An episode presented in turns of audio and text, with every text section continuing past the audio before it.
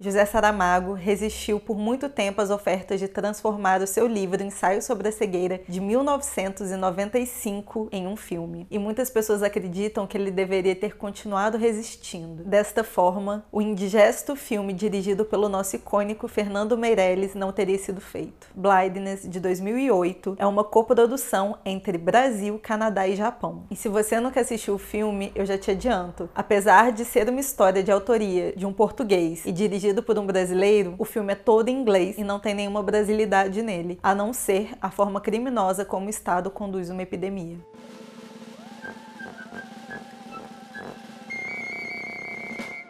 Olá, excêntricos, bem-vindos a mais uma sessão. Eu sou a Ana e antes de mais nada eu já aviso, contém spoilers sim esse vídeo, então se você ainda não assistiu o filme, eu te aconselho a assistir, ou se você não se importar de receber spoilers, fica aqui com a gente. E antes, por favor, siga a gente lá no Instagram, que é arroba o Clube dos Excêntricos, porque assim que a gente atingir os mil seguidores lá, vai ter história em primeira pessoa fresquinha para vocês. E não se esqueçam de seguir nenhuma das outras regras do clube e principalmente seja uma fonte de conhecimento pra gente. Vamos começar?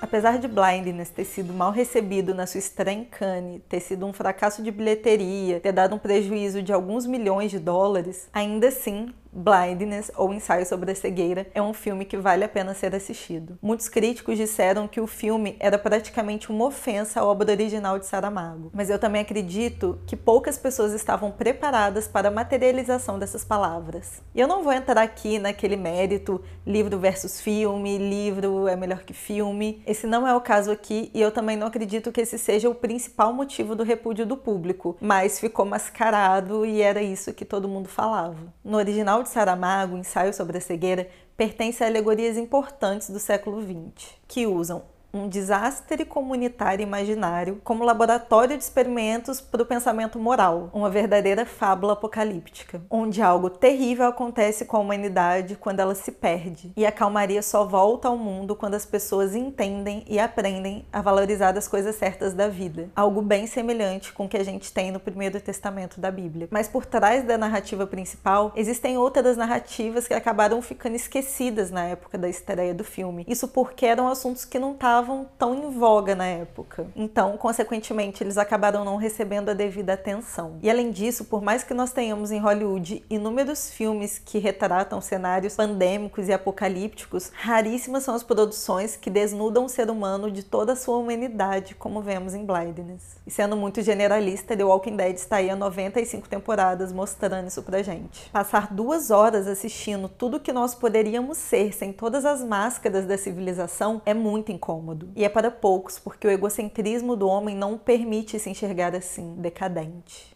E é por isso que assistir Blindness pode se tornar uma tarefa difícil. Aqui o Fernando Meirelles não ameniza ou glamoriza nada. Ele bebe da crueza do cinema novo e faz a Julianne Moore andar em meio a fezes e lixo. Mas o que acontece em Blindness, afinal? O filme começa com um trânsito infernal de uma super cidade que é uma mistura de São Paulo, Toronto e Tóquio. E no meio desse trânsito todo parado, a gente encontra um empresário japonês que estava dirigindo seu carro e de repente fica cego. Segundo ele, tudo que ele consegue enxergar é uma luz branca leitosa. Nisso, um ladrão oportunista interpretado por Don McKiller, que inclusive é o roteirista do filme, finge que vai ajudar esse homem para poder roubar o carro dele. Mas o que acontece é que antes que ele tivesse oportunidade de levar o carro, ele também fica cego. Então, esse empresário japonês, interpretado pelo Yuzuki Seiya, é levado ao oftalmologista pela esposa, e esse oftalmologista é interpretado pelo Mark Ruffalo. Porém, como vocês podem imaginar, ele também contamina a esposa e o oftalmologista, que consequentemente contamina os seus outros pacientes, que contaminam outras pessoas, e assim sucessivamente. O governo então decide que a coisa mais prudente a se fazer é colocar essas pessoas em quarentena só que a forma como ele faz isso não é nada legal. Eles simplesmente jogam essas pessoas à própria sorte no hospital psiquiátrico abandonado, sem nenhum tipo de cuidado, deixando apenas comida lá na porta e comida essa que está longe de ser o suficiente para todo mundo. Uma coisa interessante e curiosa no filme é que nenhum personagem tem nome. Eles são identificados apenas por suas profissões ou por números, fazendo claramente uma analogia e uma crítica ao sistema capitalista que só enxerga os seres humanos como números e mão de obra, e estatísticas e por aí vai.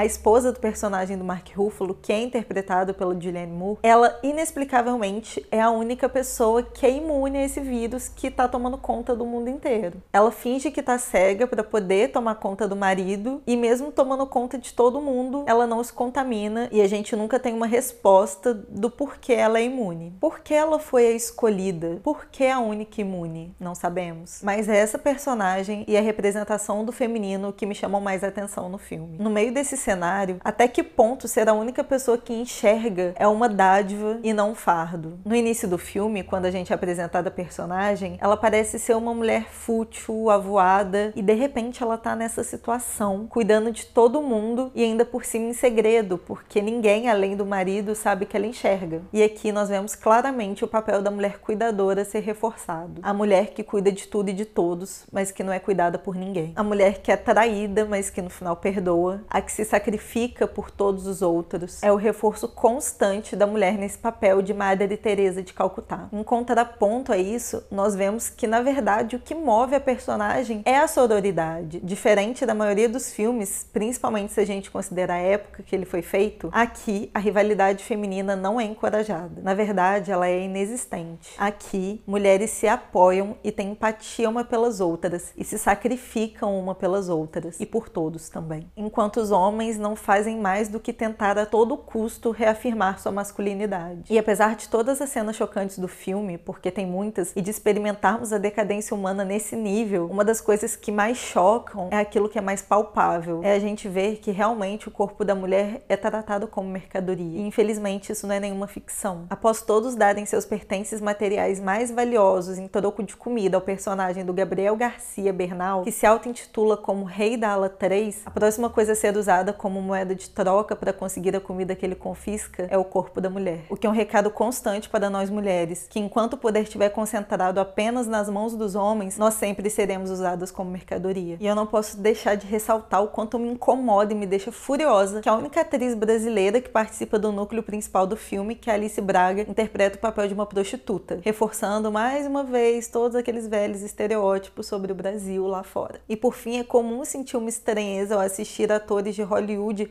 em uma produção nada hollywoodiana. Gera esse estranhamento que parece que tem alguma coisa que não tá muito no lugar. E é bem provável, e isso é apenas um palpite, tá? Que se atores mais anônimos tivessem interpretado os papéis dados ao Mark Ruffalo e a Julianne Moore, talvez a gente tivesse sentido menos estranheza, porque parecia que Hollywood estava ali dentro dos atores, mas o filme não era de Hollywood e as coisas não estavam casando. Mas é impossível a gente saber como seria o resultado, então só nos resta se especular mesmo. E só uma dica que eu dou para vocês é que como os sons do filme são muito importantes, já que os personagens não enxergam, e a fotografia do filme tenta transmitir essa luz branca leitosa que os contaminados sentem, a minha dica é que vocês, quando forem assistir o filme, assistam num lugar com uma luz mais baixa e de preferência com fones de ouvido ou com caixas de som, para vocês terem um processo imersivo melhor. E assim como em Raw, Blindness é mais um filme que eu recomendo para vocês, mas não tem nenhuma vontade de rever. Posso dar minha palavra? Hum. Vossa Excelência. O Saramago assistiu o filme e chorou assistindo. Esse é o carimbo de que foi uma adaptação maravilhosa. Se isso não é um selo de qualidade, meus amores, eu não sei o que é um selo de qualidade. De qualidade. Só que aparentemente ninguém liga pro Saramago, porque as pessoas acham que entendem mais da obra do Saramago que o próprio Saramago. E eu li a obra do Saramago. E o filme é maravilhoso, gente. Então vocês esquecem todo mundo, escuta só Saramago e a gente, que é bom demais. A outra coisa é que é um dos meus filmes favoritos. Que eu, que eu revejo e quando chega a hora dos estupros, eu quero morrer e nunca mais assistir, mas vale a pena. E é isso, gente. Isso é mais uma lição de que críticos de cinema acham que entendem mais sobre as obras do que as próprias pessoas que fizeram. Tá errado, Rogerinho. Tá tudo errado. E você vai se sentir muito mal assistindo esse filme, eu não vou negar, mas se serve de consolo, em Blindness a gente vê que poderia acontecer alguma coisa pior no mundo do que o que a gente está vivendo agora. Então, assim, bônus. Então deixa aqui nos comentários o que você acha desse filme, quais são suas memórias mais marcantes, que a gente quer saber tudinho. Até semana que vem. Tchau!